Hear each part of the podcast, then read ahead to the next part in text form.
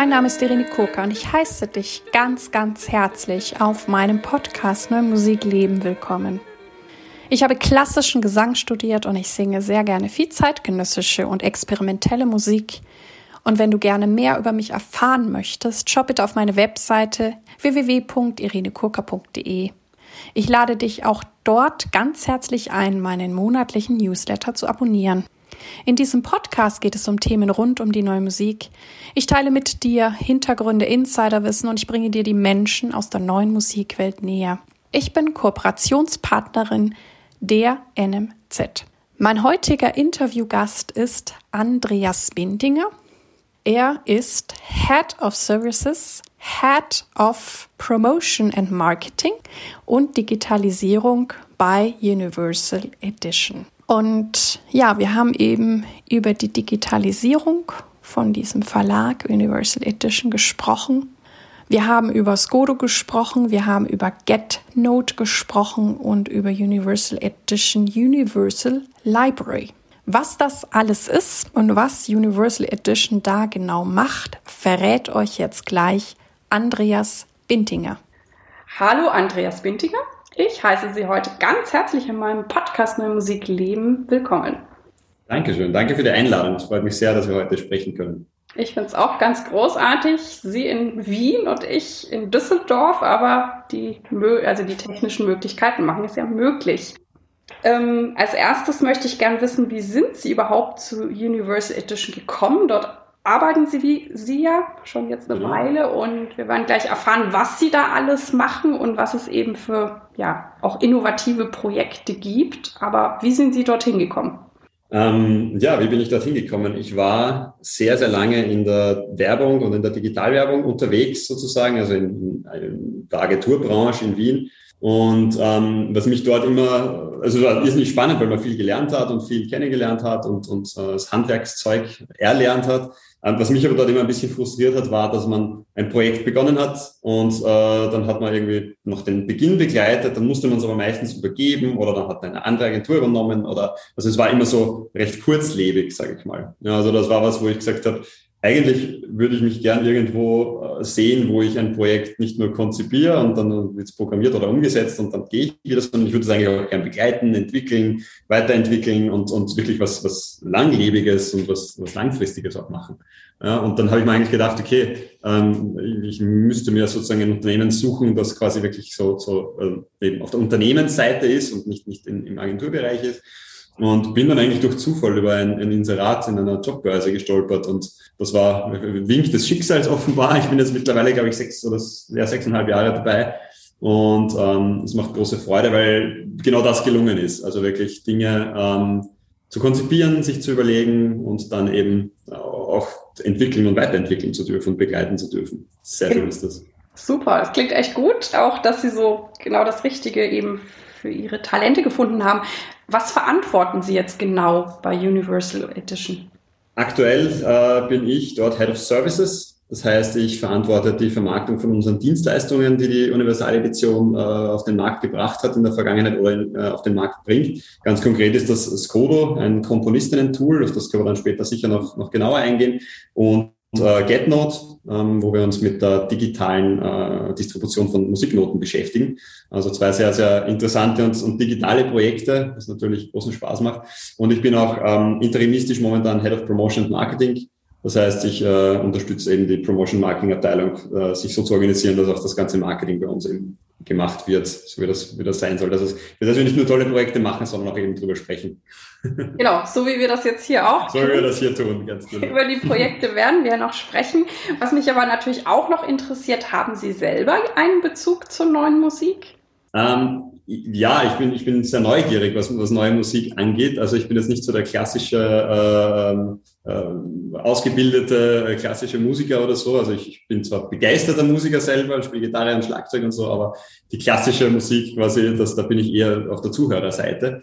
Ähm, und ich finde es irrsinnig spannend, was ich an der neuen Musik so spannend finde und auch eben an, mit vielen jungen Komponistinnen und Komponisten zu tun, ähm, die, die, die Vielfalt, die es da einfach gibt und die, die kompositorischen Ansätze und, und äh, die Ideen einfach, die man zu Stücken hat. Ja, also wir sehen total vieles, was man, wo, wo ich mir denke, ja, also das muss einem erstmal einfallen. ja, und ähm, das, das finde ich einfach total spannend, auch in diesem, diesem Gegensatz vielleicht zu so wirklich äh, Romantik, Klassik, wo man einfach sitzt und das ist schön und, und, und das hört man gern, aber auch eben mal ein bisschen herausgefordert zu werden, wenn man, wenn man ein Musikstück hört. Das finde ich total, total spannend, äh, immer, immer wieder neue Dinge entdecken zu dürfen. Und da sitzt sie an der Quelle.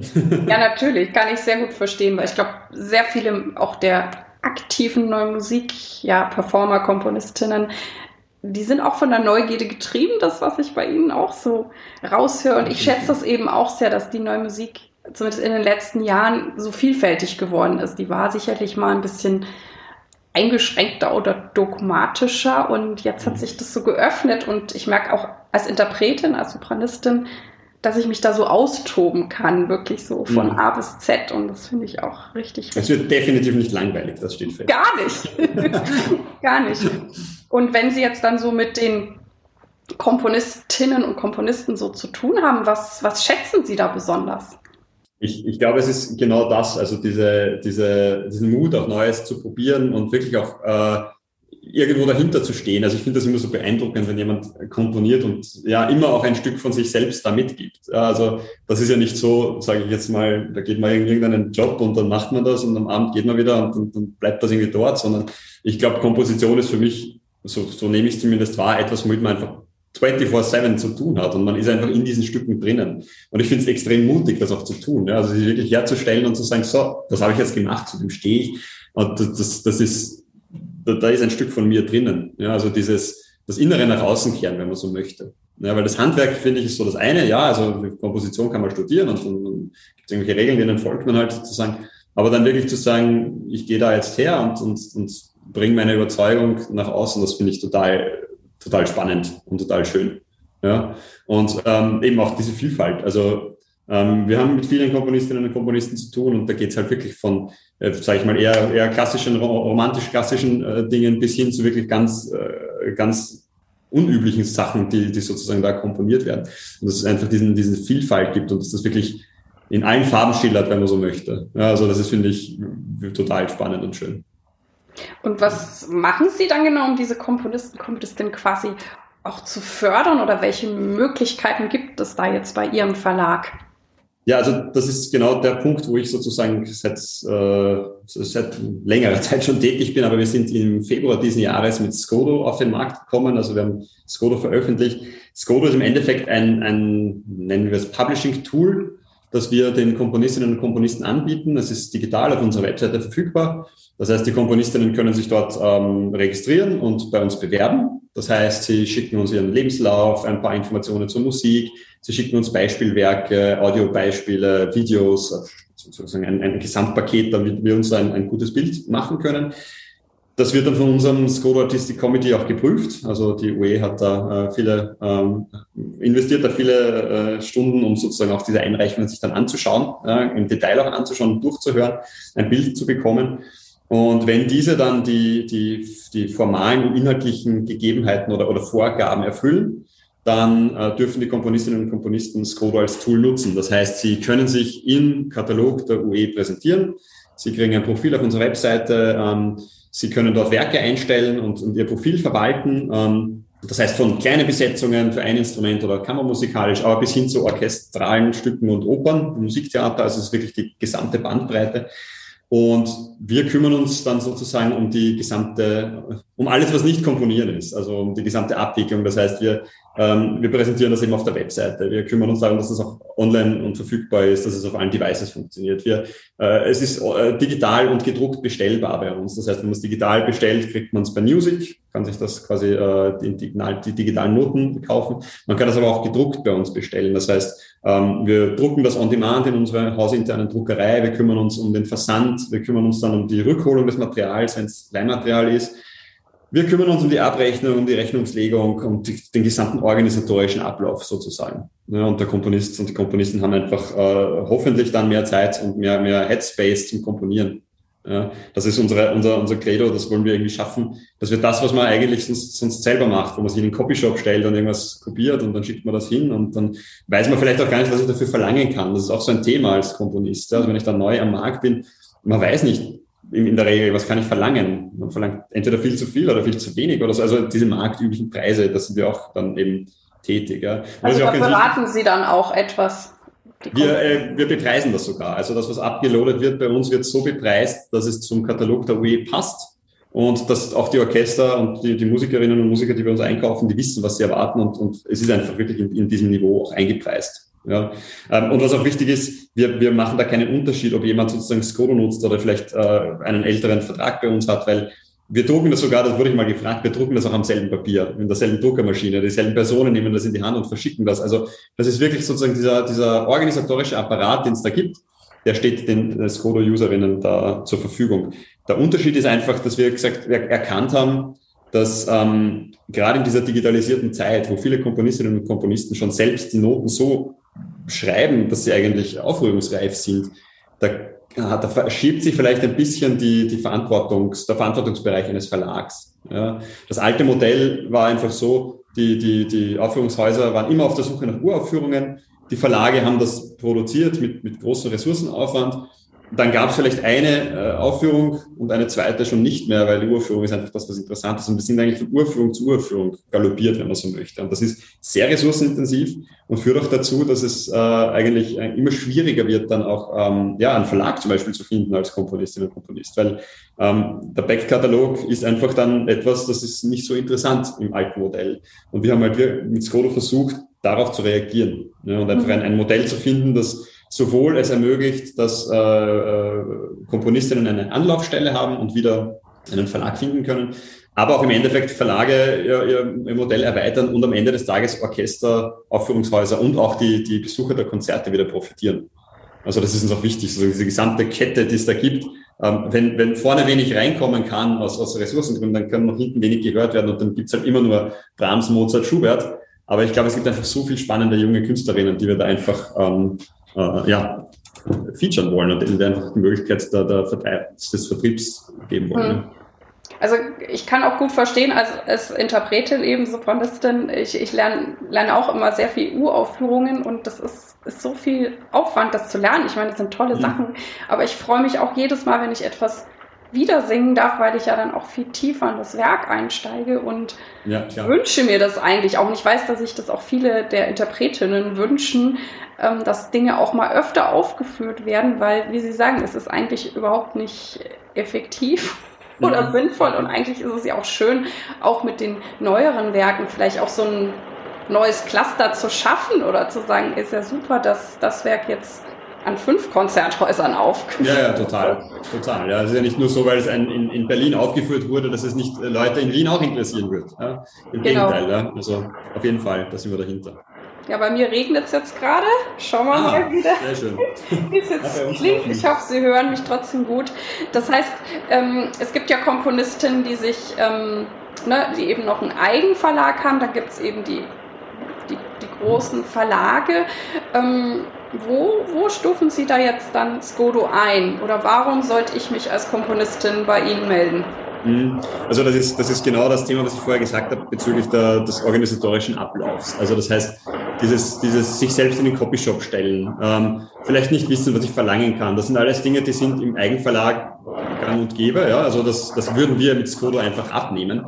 Und was ich vorher vergessen habe was auch ganz wichtig ist, äh, bei Skodo, beim Skodo-Modell bleiben auch die Rechte bei den Künstlerinnen, also bei den Komponistinnen und Komponisten. Das heißt, es ist ein sehr flexibles Modell, wo, wenn ein Werk mal via Skodo bei der Universaledition vertrieben wird, das nicht bedeutet, dass die Rechte dann äh, auf ewig bei der UE liegen, sondern in dem Moment, wo Werk, das Werk von, von Skodo wieder entfernt wird, gehen die Rechte auch wieder zur Komponistin und zum Komponist zurück. Ja, das heißt, es ist eigentlich im ersten Schritt relativ risikofrei, sage ich mal. Ja, also es, man muss sozusagen ein bisschen investieren in das Abo und dann quasi kann man Skodo aber mal nutzen. Ja, und ähm, ich bin, ich, ich lade jeden, äh, der zuhört, gern ein, einmal das auszuprobieren, sich das mal auch anzuschauen. Ja, weil also wir sind sehr überzeugt von diesem Modell und, und Eigenverlag wird es natürlich immer geben, gar keine Frage. Ja, und es gibt auch, auch ähm, Komponistinnen und Komponisten bei uns, die sagen, ja, manche Werke lade ich da über Skodo hoch und kann ich bei der UE vertreiben, manche Werke möchte ich aber lieber selbst vertreiben. Ja, also und das ist komplett okay. Ja, also das, die, die künstlerische Freiheit diesbezüglich die liegt dann einfach auch bei der Komponistin und beim Komponisten, meiner Ansicht nach. Ja. Und das treibt uns auch nur noch mehr an, Skodo besser zu machen. Also Skodo ist, ist gelauncht und das ist schön, aber wir wollen es einfach ähm, ja, weiterentwickeln und auch, auch hören, was, was Komponistinnen und Komponisten für Bedürfnisse haben und wie wir die erfüllen können und vielleicht auch besser erfüllen können, als wir das heute noch, noch tun. Ja, genau, mit denen stehen Sie jetzt in Austausch und die werden ja sagen, oder ist es, ist es interessanter ja. für die großen Werke, für die Orchesterwerke oder ist mhm. es auch interessant, keine Ahnung, ein Klavierstück einzureichen? Mhm. Ähm, genau, also das ist, das ist total, total spannend. Wir haben beides. Also wir haben wirklich äh, Künstlerinnen, die sehr klein besetzte Werke hochladen. Manche laden ausschließlich groß besetzte Werke hoch. Also es ist wirklich ähm, auch da relativ flexibel. Aber natürlich, das sind zwei komplett unterschiedliche Herangehensweisen. Ja, also die, die nutzen das Tool dann dementsprechend anders, präsentieren sich dann auch anders bei der UE.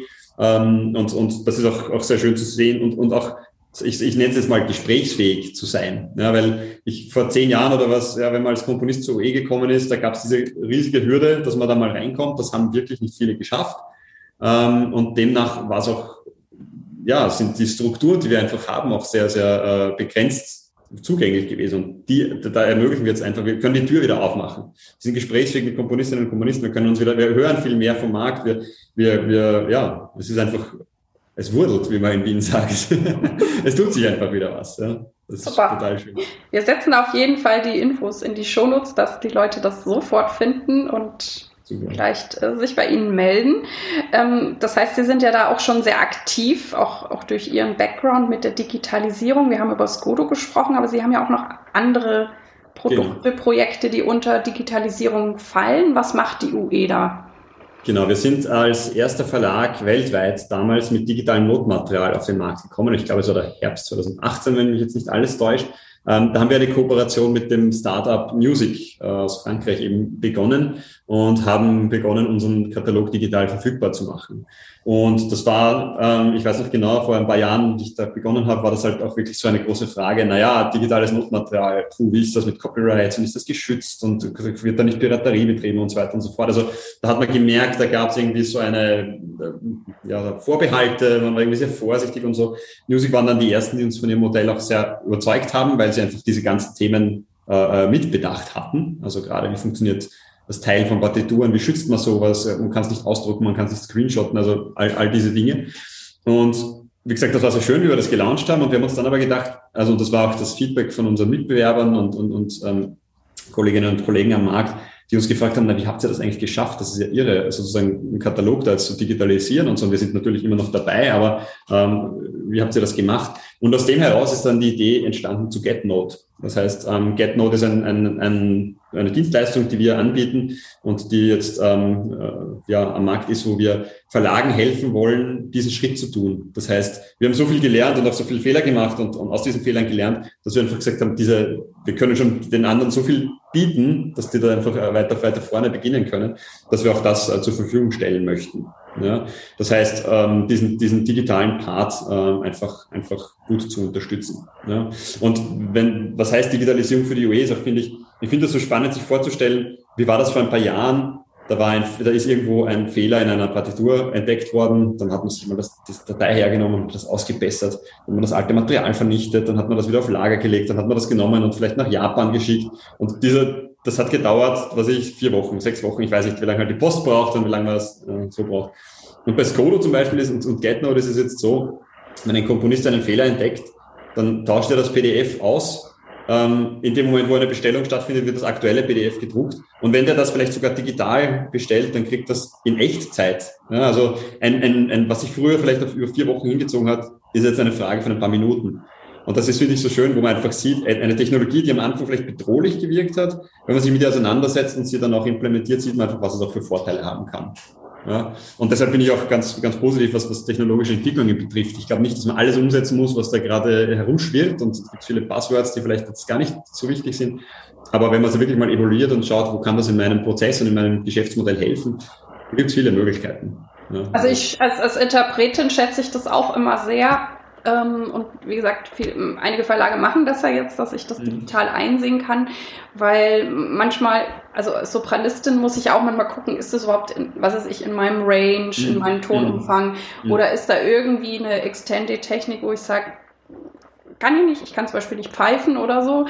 Ähm, mhm. und da muss ich das sehen. Und manchmal kriege ich dann so Anfragen, aber wenn ich die Noten nicht sehe, also bei einem Mozart oder so, da kann ich halt leicht dazu sagen, weil ich eigentlich weiß, mhm. was mich da erwartet. Aber eben bei der neuen Musik weiß ich es ja oft nicht. Es sei denn, ja, ja. ich kenne den Komponisten gut.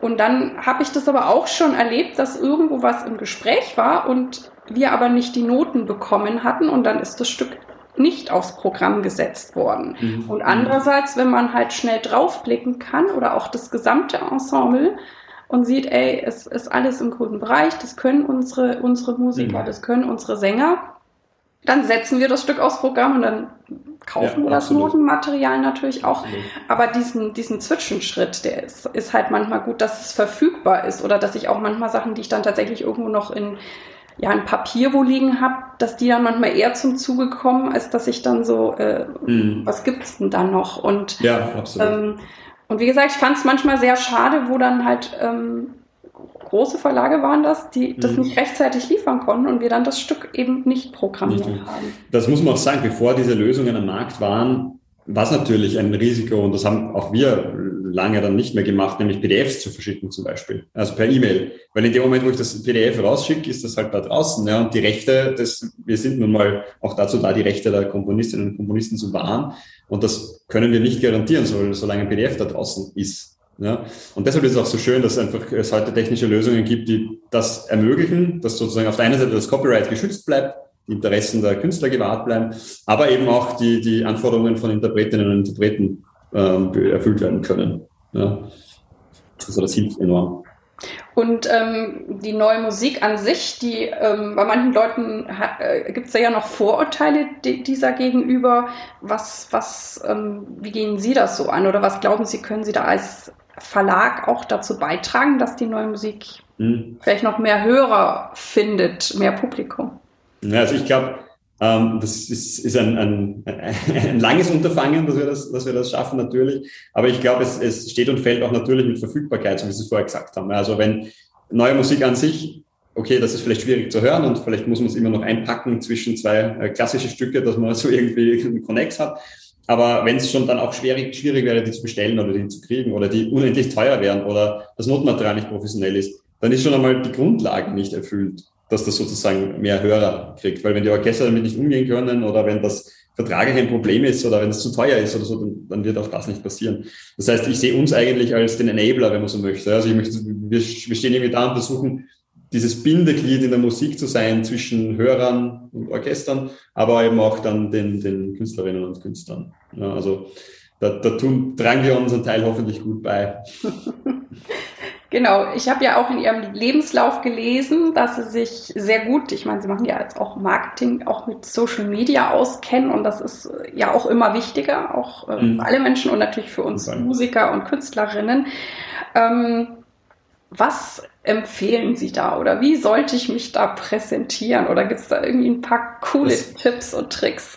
Da gibt es einen, einen, einen ganz wichtigen Tipp und der ist vielleicht nicht cool und abgedroschen, aber ähm, ich glaube, das Allerwichtigste ist, dass man es authentisch macht. Also ich glaube, ähm, sich da jetzt zu zwingen und zu sagen, jetzt mache ich auf Twitter und Facebook und Instagram und YouTube und sowieso überall einen Channel auf und bespiele das mit Zwang, das wird nicht funktionieren, glaube ich. Also ich glaube, es gibt viele Möglichkeiten und, und, viele Tools und viele Kanäle auch dort. Ja. Wer weiß, vielleicht reicht es, einen YouTube-Channel äh, zu machen und weiß nicht, einmal in der Woche ein Video hochzuladen oder so. Also irgendwie auch gar nicht jetzt so äh, diesen Anspruch zu haben, dass das bis ins Letzte produziert und professionell aufgenommen ist oder so, sondern vielleicht einfach einmal zu, zu versuchen, was, was schaffe ich denn authentisch, weil nur dann schaffe ich es auch regelmäßig und das wäre das Zweite, was sehr wichtig ist. Also Regelmäßigkeit äh, in der Kommunikation, um einfach auch, auch zu zeigen, ja, das ist aktiv, man ist dort und so. Äh, lieber ein gut gewarteter, authentischer Kanal als fünf, die dann irgendwo ja, so, so mit ja, Inhalten befüllt sind, die vielleicht gar nicht so zu einem selbst passen oder so.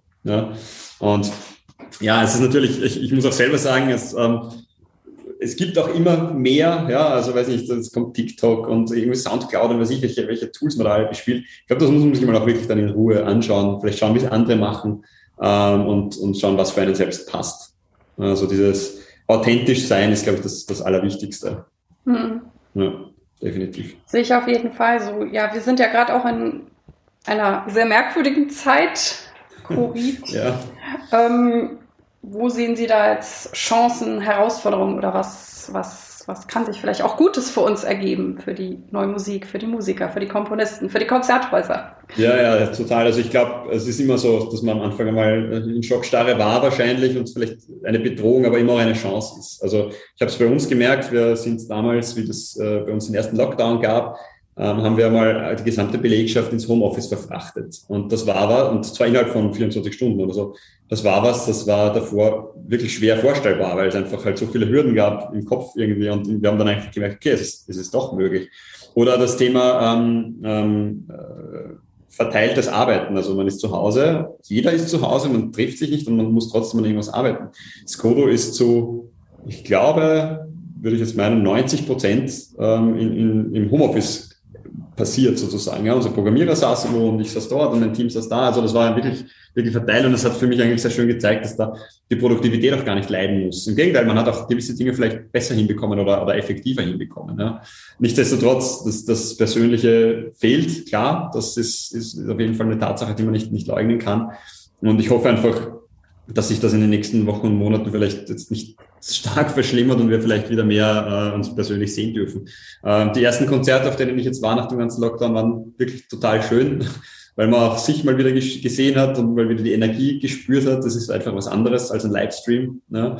Aber auch da wieder, also das ganze Livestreaming-Thema hat halt voll an Fahrt gewonnen. Also auch Musikerinnen und Musiker, die begonnen haben, keine Ahnung, sich selbst zu streamen. Ja? Im, im, im, Im Lockdown sitzen sie zu Hause und was machen sie? Naja, nehmen ein paar YouTube-Videos auf und stellen die mal in die Welt hinein ja, und, und schauen, was passiert. Also das, wie gesagt, das ist keine schöne Sache, aber ich glaube, man kann wirklich auch viel mitnehmen für die Zukunft daraus. Ja.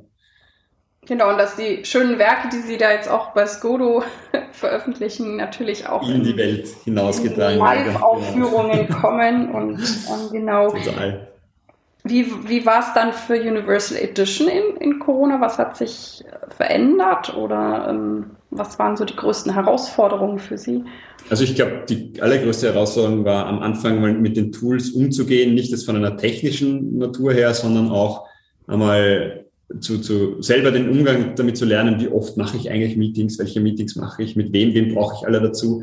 Funktioniert ein Meeting per Video mit 15 Teilnehmern? Na, eher nicht. Wir müssen kleinere Gruppen machen. Also es gibt sicher, es hat eine Zeit lang gedauert, bis wir da diesen Flow hatten und diese Abstimmung untereinander besser geschafft haben.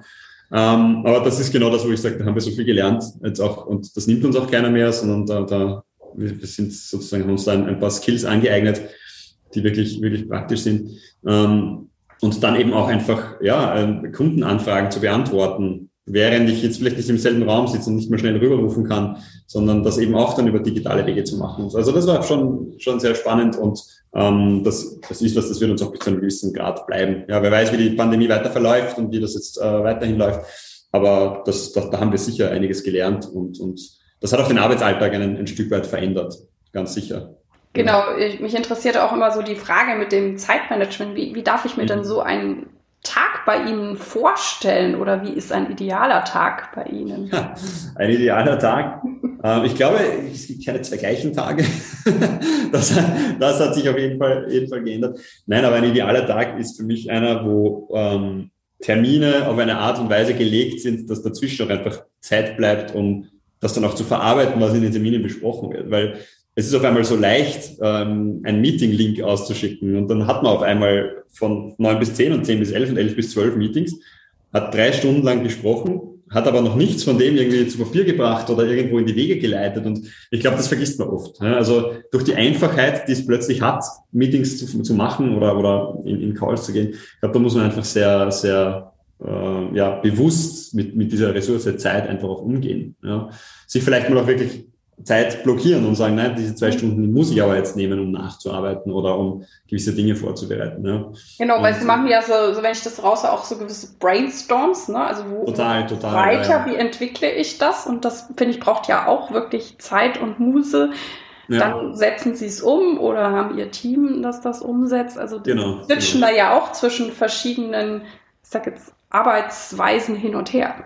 Total, total. Und das ist auch, äh, äh Brainstorming sind gut und wichtig, und das aber dann auch wirklich zu ordnen und zu sagen, okay, aus dem ganzen Briefing, was mache ich jetzt eigentlich zuerst und wer macht's und bis wann, Und jetzt braucht derjenige dann aber vielleicht mal vier Stunden am Stück, um das auch zu designen oder um irgendwas äh, zu schreiben oder so.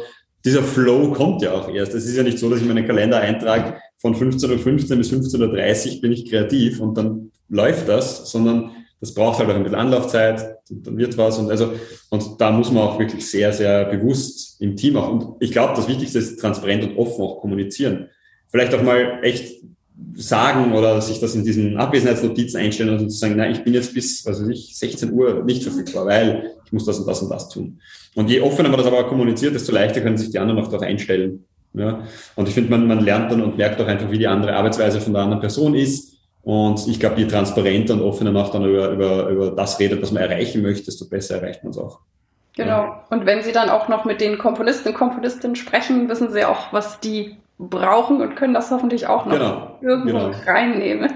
Mit reinnehmen, total. Ja, das ist der Treiber. Die treiben uns natürlich auch an. Ja, die wissen ganz genau, was sie wollen. Wir müssen nur schauen, wie wir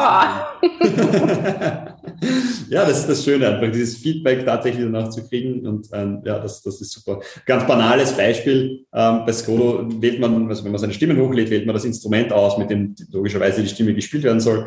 Und dann kam es halt dazu, dass jemand ein Instrument verwendet hat, das wir nicht bei uns in der Datenbank hatten, weil die UE bis dato nicht ein Werk hatte, das mit dem Instrument gespielt wurde. Und das sind halt so Sachen, das war super, ja. Also wären wir wahrscheinlich nicht so schnell drauf gekommen, hätten die uns nicht drauf gestoßen. Ja. Sehr interessant. Ja, ja. ja, wir sind tatsächlich am Ende unseres Interviews angekommen und da möchte ich immer gern wissen, auch so aus, aus Ihrer Lebenserfahrung, Sie kennen ja jetzt verschiedene Bereiche, welchen Tipp würden Sie jetzt jungen Komponistinnen oder Künstlern geben? Hm. Also ich glaube, das vielleicht zusammenfassen, was ich vorher gesagt habe. Also ich glaube, authentisch sein, ähm, wirklich an das glauben, was man tut und auch, auch äh, dahinter stehen können, ist, ist ganz wichtig. Und ich glaube auch, sich nicht entmutigen lassen von, wenn das nicht sofort funktioniert. Aber ich glaube, das liegt einem Künstler ja im Blut. Also ich glaube, die allerwenigsten, also die, die allermeisten Künstler tun das ja, weil sie es müssen, fast schon, weil sie Zwang ist, etwas zu erschaffen. Und ich glaube, wenn man einfach dahinter bleibt, dann, dann wird das auch und kann das auch gut funktionieren. Ich finde, man merkt sofort, ob jemand ähm, Herzblut in ein, in ein, ein Werk gesteckt hat oder so. Ja, man hört das und man spürt das einfach. Und deshalb ist es, glaube ich, so wichtig, wirklich Energie da reinzustecken. Es zahlt sich auf jeden Fall aus. Ja, großartig. Ich danke Ihnen für dieses sehr schöne Gespräch. Ich danke, ich bedanke mich. Ich hoffe, es hat aufgehört zu regnen. Es hat ein bisschen, es ist ein bisschen weniger geworden. Jetzt sehr gut, sehr gut. also Sie höre ich sehr, sehr gut, aber dann hört man vielleicht auch nicht. Super. Und wünsche Ihnen natürlich ganz liebe Grüße nach Wien und ja, ich bin Herzlichen gespannt, wie es bei Ihnen weitergeht. Dankeschön. Vielen, vielen Dank für die Einladung und hoffentlich bis bald. Dies war also das heutige Interview und ja, ich bin wie immer sehr dankbar für meinen wunderbaren Gast. Ich hoffe, du konntest viel für dich mitnehmen und es hat dich inspiriert und ich freue mich auf deine Ideen, Anregungen und E-Mails oder auch über Facebook. Vielen Dank, dass du bei mir eingeschaltet hast.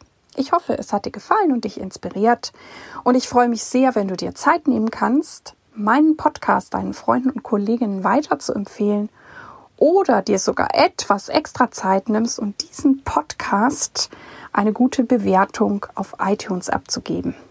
Ich danke dir. Dir alles Gute. Lebe deine Musik, lebe dein Leben und bis zum nächsten Mal, deine Irene.